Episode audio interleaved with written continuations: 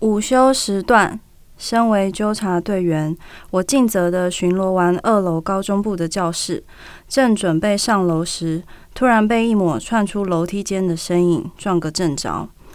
原本我应该会向后倒下，却因着一股环抱于腰椎处的力道而往前倾。迅雷不及掩耳之际，我连对方的长相都没能看清楚，唇瓣就已先擦过他冰凉的嘴角，落在酒窝处。如果他笑起来有的话，我的鼻息喷吐在对方的脸颊上。那人搂着我，似乎感到错愕，定格了几秒，才回过神的把我拉到一旁墙角，二话不说，抬手捂住我的嘴巴，俯低身子。并在我耳边发出一道细微的声音，好听但略带稚气的说：“嘘，别说话。”扑通扑通，我的心跳如雷，热乎乎的体温烘得我脸颊发烫，脑袋发晕。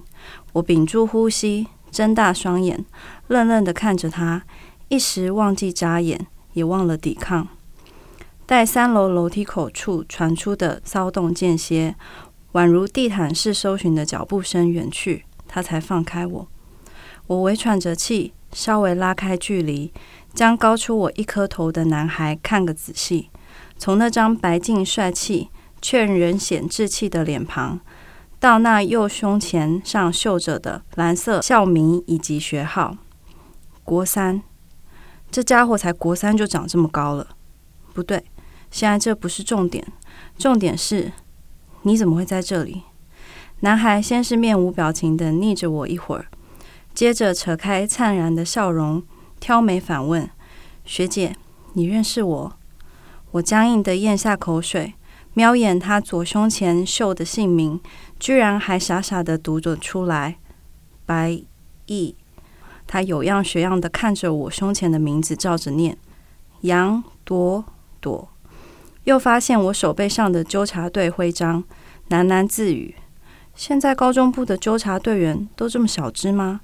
我皱眉，对上他的眼低斥：“没礼貌，叫我学姐！而且谁说我小只的？明明就是你发育的太好了。”见他伸出食指，在唇间比了个虚的动作，我才惊觉自己讲话太大声了，压低音量回答他：“我才不认识你。”我是在问你为什么会跑来高中部？我来高中部的美术教室画画啊。他理所当然的说：“你们国中部也有美术教室？”我跟朋友们打了赌嘛。他笑着耸耸肩。我选择大冒险，不过这也太容易了，根本难不倒我。他一个劲的冲着我笑，害我有些心神不宁。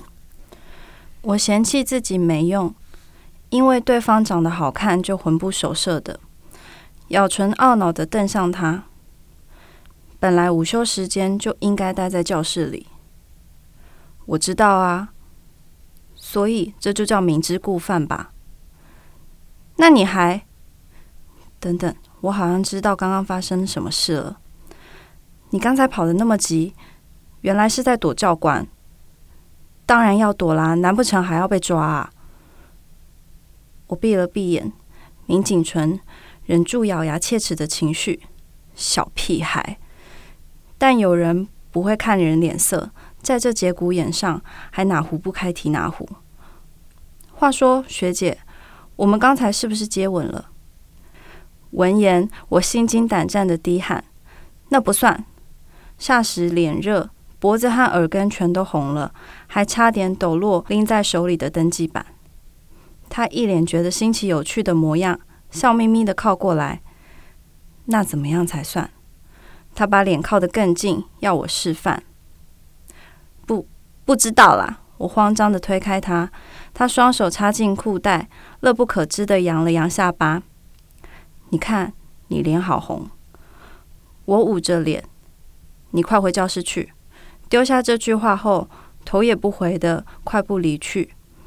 本来还在思考要不要向教官检举他。结果被他这么一闹，我真巴不得此生与他再无交集，决定彻底将他这个人抛诸脑后。只是我从来没有想过，在那心动的零点一秒，心率到达一百二十的某个瞬间会成为谁的命中注定？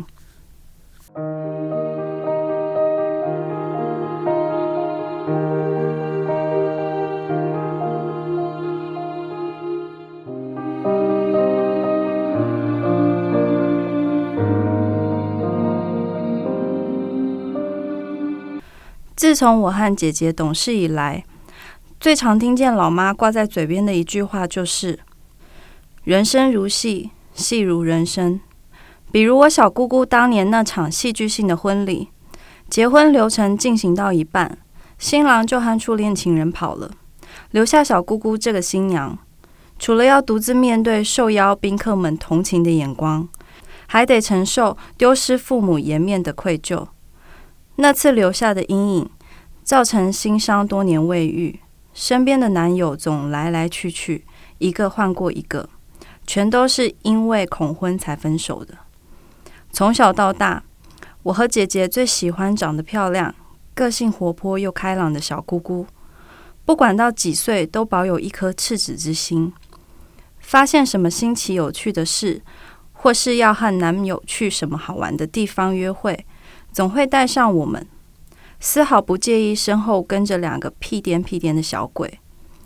直至三年前，小姑姑遇见了一个日本籍的男人。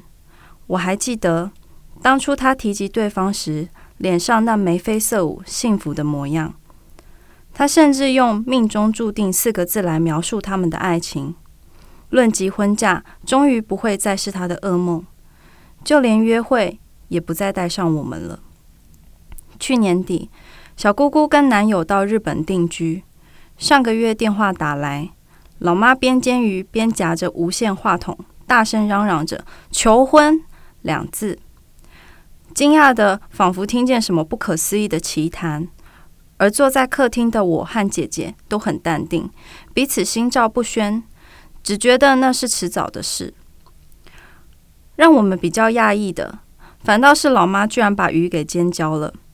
那晚是我们长那么大以来头一次吃焦掉的鱼，还是出于某位自称食神的人之手。人生如戏，戏如人生。现在回想起来，在我不长不短、规矩的二十几年青春岁月里，发生过最脱序的一件事情，应该就属高三时那个不算初吻的擦边球之吻了吧？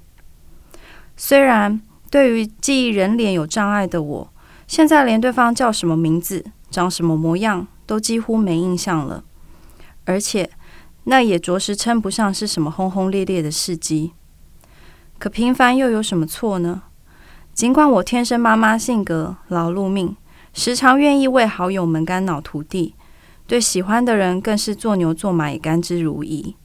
说白一点，就是爱照顾人。喜欢看别人因为我的付出而开心的样子，但我总有追求幸福的权利吧。那些我曾经暗恋过的男孩子，每次都在我考虑着要不要告白之前，就先替我贴上了母性的标签。那一句“杨朵朵，我觉得你好像我妈”，远比“你是个好女孩，谢谢再联络”都还要来得让人心寒。回想当时，我和交情不错的男性友人抱怨，对方单手托腮，微笑看着我说：“哎，你错了，妈妈也是母的，只是不会让人想谈恋爱而已，因为缺乏心动的魅力。”那一席话跟诅咒似的纠缠我好多年。原本我以为自己这棵铁树大概要等到熟龄后，靠着相亲才能开花了。孰料，成为大学新生人那年，我遇见了一个喜欢的男生。经过我鼓足勇气，努力追求，终于我成功脱单了。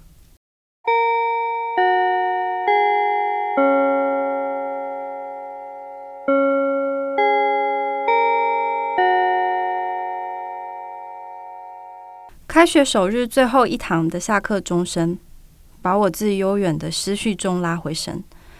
一旁的肖芷琪拍了拍我的肩膀，手指窗外：“，你老公来了。”我顺着方向投去一眼后，便凝住神色，迅速的转头看往另一端靠窗位子上的人。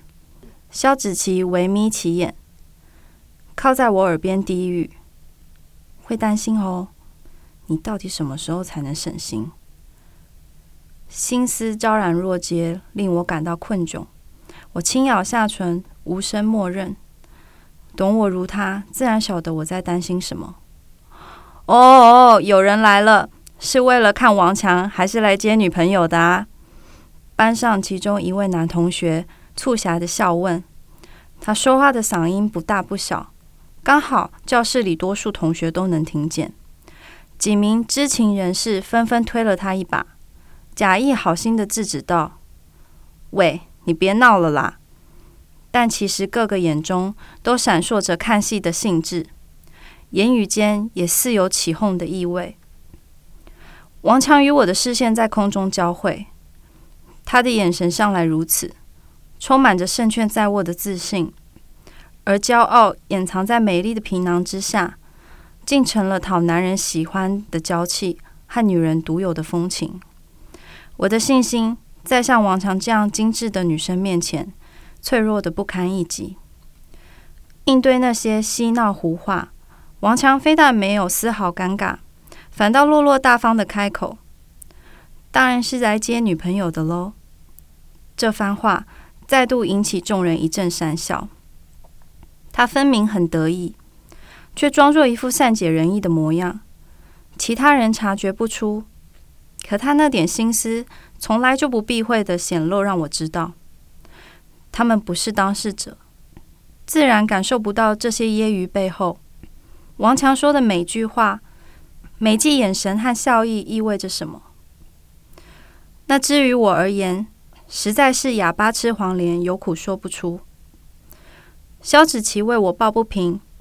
沉不住气的怒拍桌面一掌，从座位上立身，横眉竖目的瞪向那名不知好歹的男同学：“你找死是不是？”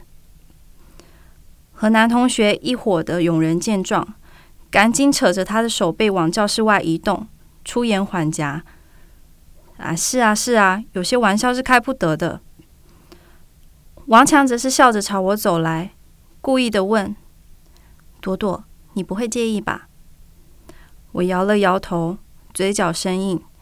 他抬手拨动披于肩后的波浪长发，娇艳迷人的姿态令周遭看戏的同学们纷纷露出新鲜的神情，赞叹声此起彼落。王强真的好正，美翻了，不愧是戏花。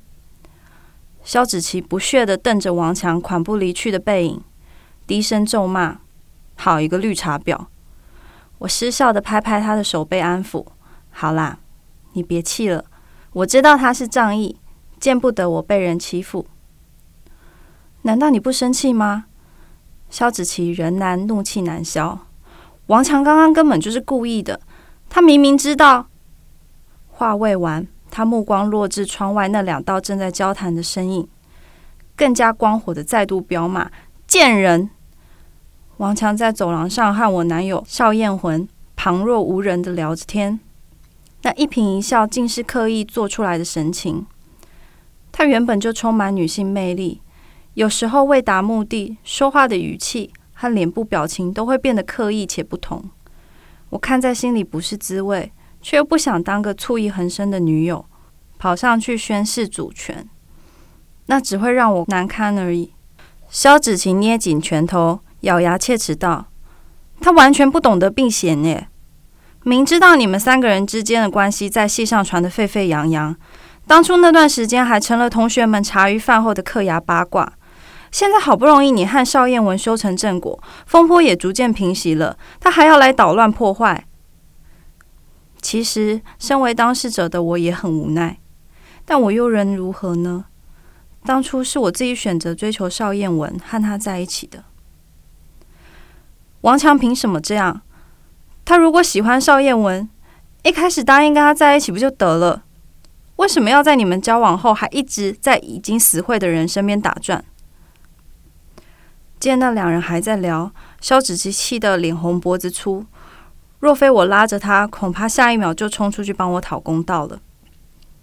你说他是不是犯贱？到底聊够了没？邵燕文也真是的，明明是来接你的，还跟王强聊什么？他有没有考虑过你的感受？我苦笑不语。谁不犯贱？何止王强，我也是啊。就算知道喜欢邵燕文会让自己落入此番境地，还是将一颗心惨赔了进去。当年身为大学新鲜人，原本只是拗不过学长请托，答应加入冷门到快倒闭的音乐欣赏社当幽灵，却在社团首次的唱歌团康活动 KTV 包厢里，对初见的邵叶文一见钟情。至今我仍然清楚记得邵燕文对我说的第一句话：“你是不是也被抓来当分母的？”那无奈又好笑的神情。分明和他干净斯文的样貌与邻家大哥哥的暖男气质格格不入，却在我的情绪中产生了怦然心动的化学作用。第二次，他令我印象深刻，是我们在校门口对接的饮料店巧遇。他拿着刚从店员手中接过的饮品，见我一脸诧异的瞪着他看，难为情的问：“哼，男生喜欢喝草莓奶昔会很奇怪吗？”我愣愣的摇头，觉得那样的他十分可爱，投其所好的说：“不会，我也很喜欢喝草莓奶昔。”后来我们渐渐熟了。我这个人没什么优点，少数之一就是不会给人距离感。随和的性格特质和邵燕文温柔体贴、不善拒绝别人的个性一拍即合。我们在价值观和对许多事情的看法上也都很相近。交换赖后聊没几天，就变成了无话不谈的朋友。我也因此知道了他埋藏的心事。虽然邵燕文喜欢王强是系上公开的秘密，可多数同学只知道他喜欢他，却不晓得其实他是从小就喜欢他。他们青梅竹马的关系，只有我晓得。因为王强要求邵燕文保密，即便大家都清楚邵燕文对他的心意，他仍不希望他们之间的连结再被贴上其他标签。当年王强刚入学不久，就把目标锁定在一个大三法律系校园风云人物之一的学长身上。他处心积虑的制造和对方的偶遇，耍了不少手段，却没能得到对方的回应。他把许多负面的情绪发泄在邵燕文身上，无理取闹的责怪他，说都是因为他喜欢他，没有和他保持距离，才会被那位学长觉得他水性杨花，不够专情。邵燕文单恋的满腹心酸，都由当时的我吸收了。而我即便知道他爱着王强多年，仍是义无反顾的深陷其中。甚至做出生平头一次的大胆决定，主动追求邵燕文，赵三餐对他嘘寒问暖，成天围着他打转。我为邵燕文的痴心感到不值得，为只有我看见他的好而心疼。我想让大家知道我喜欢他，是因为他是一个很好、很值得喜欢的人。就算因此被当成茶余饭后的笑话，被说自不量力。我也不介意。可能我追求人的方式这么多年来都没什么创意，只会无怨无悔的付出，在他有需要的时候出现，试图以笨拙的方式打动他的心，甚至压根没妄想过有一天会成功。但未曾想，大三那年情人节那晚，邵燕文会捧着一束玫瑰站在我家门口。温柔的笑问：“朵朵，我们交往好不好？”一切不真实的，像在做梦。当下我用力点头，感动的痛哭流涕。而那份流窜在我胸臆的幸福感，至今铭心。只是我曾以为，苦尽甘来等到的爱情会很美好，岂料有时候两个人在一起，远比一个人时更寂寞。即使我们交往了，我还是常常觉得自己一厢情愿。爱情究竟该是什么模样呢？是像我和邵燕文之间这样吗？肖子琪在我面前弹指，催促道：“好啦好啦，你别发呆了，赶快收拾东西出去找你男人吧。”我点头，把桌上的课本、笔记本全部扫进包里。走没几步，忽然想起一件事。啊，对了，明天一招惯例，是不是要去认直属学弟妹啊？肖子晴一个白眼，你不说我都忘了。我被他那副不情愿的表情逗笑。你干嘛老是这样？每年要进行学校这项传统，都好似要他的命一样。你说景大的这项传统是不是很烦？人各有命啦，学弟妹自有学弟妹的命，凭什么要我们照顾他们啊？肖子琪坐在椅子上，一只脚还挂在桌角，坐没坐相，一点女孩子的气质都没有。我走回来，把他的脚给剥掉，真难看。认了又怎么样？现在二三年级的学弟妹们也都不怎么需要我们了。根本就没再联络了啊！肖子琪继续碎碎念：“不就是讨个表面好看，在认学弟妹时，同系各个年级学生证上学号末两位数相同的学生们可以齐聚一堂，摆出一副和乐融融的模样，再给学校们侧拍几张照片，拿去做公关，当做招生的噱头之一嘛？”我忍不住笑出声，哼。他抱怨连连的表情，每次都让我觉得特别有趣可爱。你笑屁！他鼻孔喷气，瞪了过来。笑你做没坐姿？我又不是第一天这样了。他撇嘴，摆了摆手，不甚在意。你快去找你的男人吧，免得被拐跑了。王强要拐早就拐了，哪还轮得到我和邵彦文交往？我其实并不确定王强对邵彦文究竟保持着什么心态。只是我始终无法理解，受到一个人真心对待多年，哪怕不喜欢，至少也不该将对方当成所有物、工具人。就好像我不喜欢你，但我不允许你离开我身边。这之于邵彦文而言，一直是种慢性伤害。思绪回笼，我拿他没辙的摇头。你就是这样，周志平才会以为你喜欢的是肖志奇。打断我。就让他这么以为最好，省得我麻烦。自大一认识肖子琪，他就一直是这副模样。虽然有一个女性化的名字，但中性的穿着打扮四季不变，留着一头干净利落的短发，白净脸庞，浓眉大眼，散发出一股不亚于男孩子独特迷人的英气。许多人误以为他喜欢女生，是蕾丝边里的南方。就连建筑系那个成天围绕在他身边打转的忠犬小八，个性憨厚耿直周志平，也都深信不疑，还曾经当众告白：“肖子琪，虽然我知道你喜欢的是女生，这辈子大概也不会变直了，但我还是喜欢你，想对你好。你不用回应我，只要允许我在你身边看着你就好，那我就心满意足了。”他说的认真恳切，在场的人全都憋笑到发抖。隔天就上了学校论坛热搜，图文并茂，轰动了好一阵子。比起我的那点小八卦，更引人津津乐道。身为唯一知情者的我，每次一想起周志平的傻气，都不禁摇头叹气。事实上，肖子琪根本从头到尾都没说过自己喜欢的是女生。她之所以打扮成这样，且任由大家误会，只是不想沾惹感情罢了。因为她曾经很喜欢一个男孩，高中时在一次车祸意外过世了。他至今无法忘怀，不希望别人的声音取代他，所以才会如此。当然，偶尔他调皮，会故意调戏女生，也是让大家对他的性向深信不疑的原因之一。我还曾经被误以为是他欣赏爱慕的对象呢。朵朵，你还没好吗？邵燕文自教室门口探头进来问：“肖子琪率性的甩上书包，双手环胸，挑了下眉。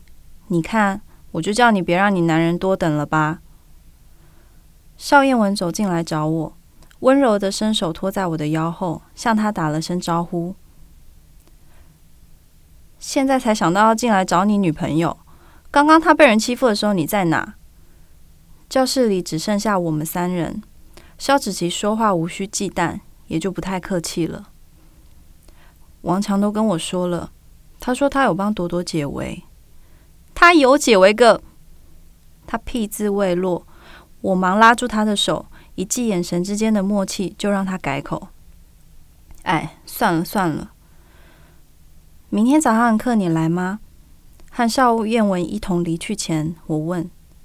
不上。刚开学就翘课。我皱眉。早八的课你爬不起来，为什么还要选？就是刚开学才能翘课啊！肖子琪一脸精明样。再说了，那门课的教授我太清楚了，不会点名又保证能 pass。我选课时都打听过的。算了，那我们就约去认学弟妹时见吧。我和邵燕文牵手走出教室，他望着我平静的面色，感觉有些欲言又止。怎么了？刚刚教室里发生的事情让你很介意？我步伐一顿，内心升起一股感觉，一时半刻找不到贴切的形容词，倒也不是表面上看起来这么平静。朵朵，我没有生气，仅淡淡的问：“你不尴尬吗？”我和王强之间没什么，光明正大的，为什么要尴尬？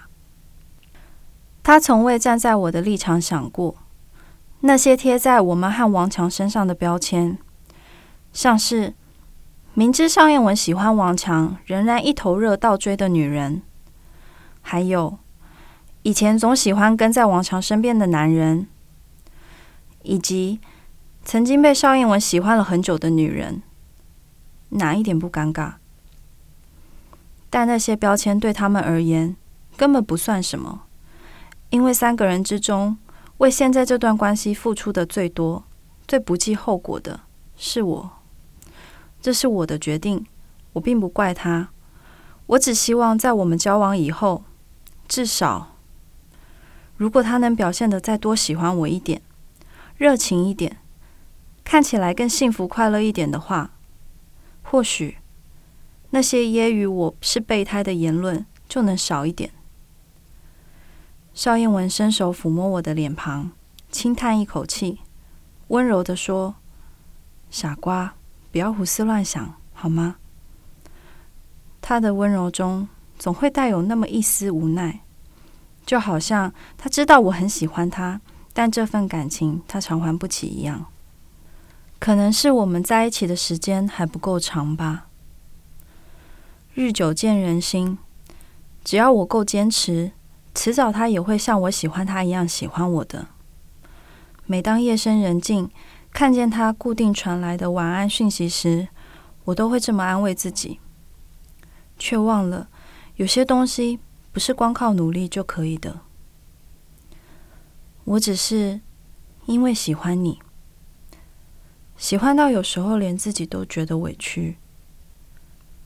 我知道，他拥抱了我一下。再度牵起我的手往前走。提交往的时候，他没有说喜欢我，而现在也没有。我拉住他，追着要答案。那你呢？邵燕文低头望着我，浅浅勾唇。当然喜欢。喜欢有分很多种：家人的喜欢、朋友的喜欢、恋人的喜欢。然而，他口中的喜欢如此云淡风轻，在心上根本落不了重量。我摇摇头，甩开多余的思绪，扬起微笑问：“我们晚上要吃什么？你想吃什么？意大利面好不好？这是他爱吃的。”邵燕文握着我的手紧了紧。好。我对他的好，他是知道的，也经常会为此感动。只不过我在想，如果刚才他说他当然喜欢我时，眼里没有闪过那一抹愧疚，该有多好？你和男朋友还好吧？我拿着汤勺剩玉米浓汤的手一抖，差点洒出来。哎，你小心啊！杨洛瞥我一眼。手里捏着竹签，在装有咸酥鸡的纸袋内翻了翻，插起一块米血糕放入口中。为什么突然这么问？我盛了一碗汤递给他，将煮好的水饺淋上酱油膏，再把桌面上散落的塑胶袋捆绑起来，整理到一旁后，我才在他对面坐下。我看你今天回来时脸色不太好。本来我和邵燕文说好一起吃晚餐，但傍晚我们在逛学校附近的商圈时，他临时接到一通电话，便神色匆匆的说家里有事要先离开，亲了一下我的额头便走了，而我什么都还来不及问。返家途中，我发了几条赖讯息给他，表示关心，但他都未读未回，所以难免有点担心。我展笑，没什么，我和邵燕文很好啊。杨若不以为然，就凭你那点演技，要装也装得像一点。练去唇边的笑意，我忽然不知道该说些什么，只好盯着满桌的食物发怔。爸妈去参加大学同学会，交代我们晚餐自理。我简单煮了一锅玉米浓汤和十五颗水饺。但杨洛嫌不够，又叫了外送，点了咸酥鸡和一些卤味夹菜。结果现在反而分量有点多，我光看着就吃不太下了。你下午不是还在家里的群主说晚上不回家吃吗？本来是不回家吃的，那怎么又回来了？杨洛喝着玉米浓汤，一脸满足。号称食神的老妈，唯一承袭给我的优良基因。大概就只有一手好厨艺了吧？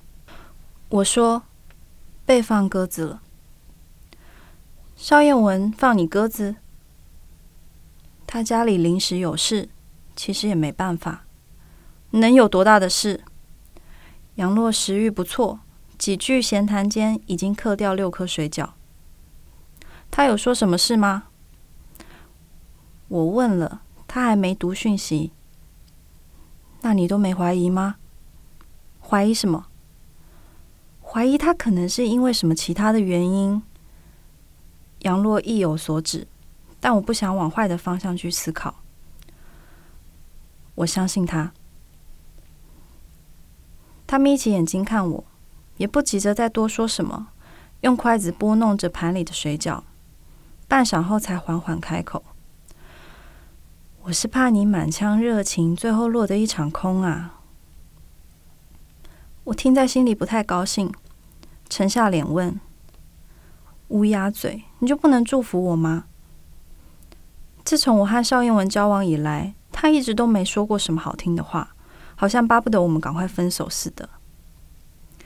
我当然想祝福你，杨洛一脸认真的说：“如果你真的幸福的话。”我握紧手中的筷子，闷不吭声。爸妈不知道也就算了，但我知道，你要我怎么做是不管。所以，怪就怪在我不该时常把邵燕文交往后的种种恋爱烦恼提出来和他讨论，让他知道这么多事。那你又能如何？我抿唇，赌气的抬眼看他，我又不是你。同样身为杨家的女儿，爸妈把美貌和优秀的基因都遗传给了大我四岁、坚强独立、有个性又有主见的姐姐杨洛。学生生涯里，她一路从班花、系花到学霸、校花，无一不被大家称赞头脑聪明、学习成绩好、工作能力优秀，连谈恋爱的经验都比别人丰富。到了适婚年龄。更是不愁年轻有为、有车有房想娶她的好对象，完全的人生胜利组。上个月才搬来隔壁的邻居赵阿姨，第一次到家中做客，和杨洛相处不到一小时，就说我爸妈生了这么个女儿是八辈子修来的福气。然后一提到我，他就没能控制好表情，不小心叹了一口气。果然是没有比较，没有伤害。就算我自认条件不差，书也念得还不错，但在美丽又能干的杨洛面前，始终是相差了十万八千里。杨洛展笑，浅声开口：“你不需要像我，你有你的好啊。”我练住目光，淡淡的挑眉：“是吗？”吃完水饺，杨洛动筷夹卤味，切换话题道：“当然，你知道女生在爱情里最容易犯的两个错误是什么吗？是什么？太没自信和太喜欢一个人。我哪里没自信了？你不是一直很介意邵燕文以前喜欢的那个女生吗？叫什么来着？”他沉吟了一会儿，嗯，王强。我望着杨洛这张脸，忍不住在心里比较他和王强谁更美一些。发现真要选的话，我还是比较欣赏像姐姐这样温淡如水、清冷似寒冬中盛开的梅花一般傲骨的美丽。王强太娇艳了，像熟识的牡丹，看久难免生腻。Hello，你发什么呆？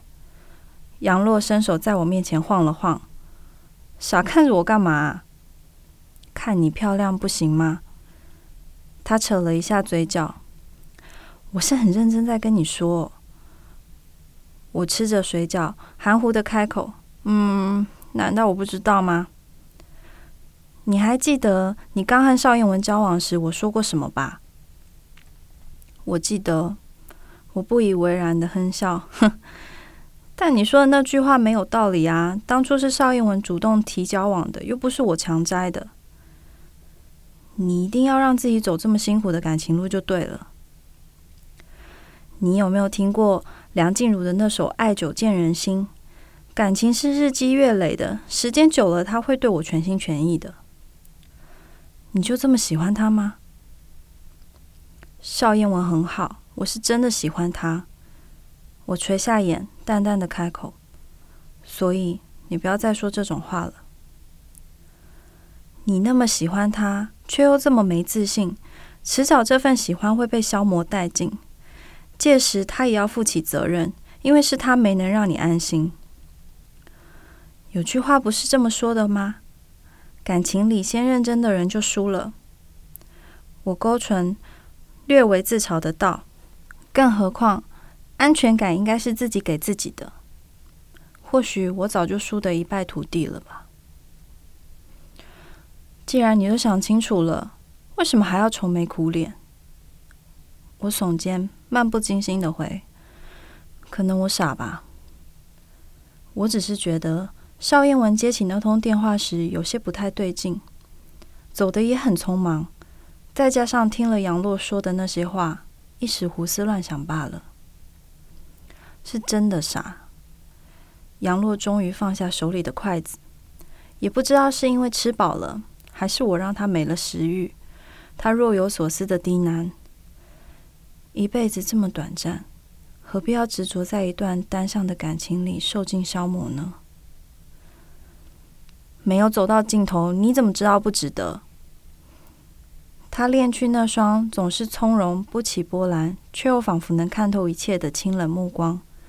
沉默了好一会儿，才徐徐的说：“你所相信的，不过是自认为值得的爱罢了。”这句话仿佛在我揪紧的胸口落下一道掐痕。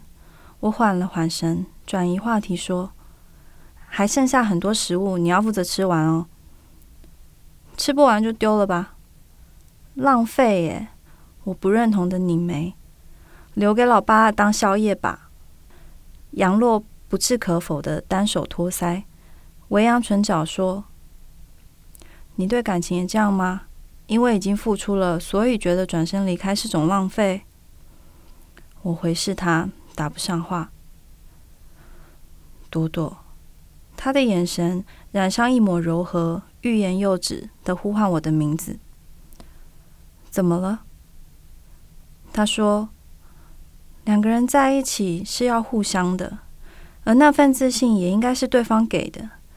因为知道对方很喜欢自己，所以才会有谈恋爱的自信，并因此感到幸福而绽放美丽。你明白吗？我本以为他又要说什么不着边际的话，结果没想到他是很认真的，像个姐姐。人家都说，恋爱中的女子沉浸在爱情的甜蜜之中，会越发漂亮。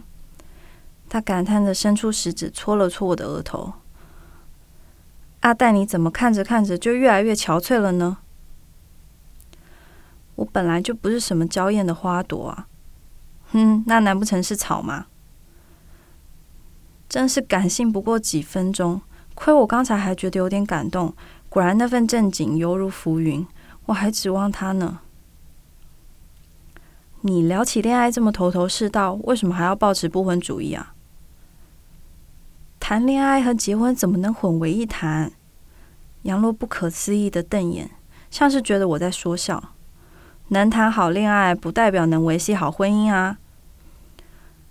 连当初受到悔婚阴影、抱持不婚主义的小姑姑，最近都想通了，你还……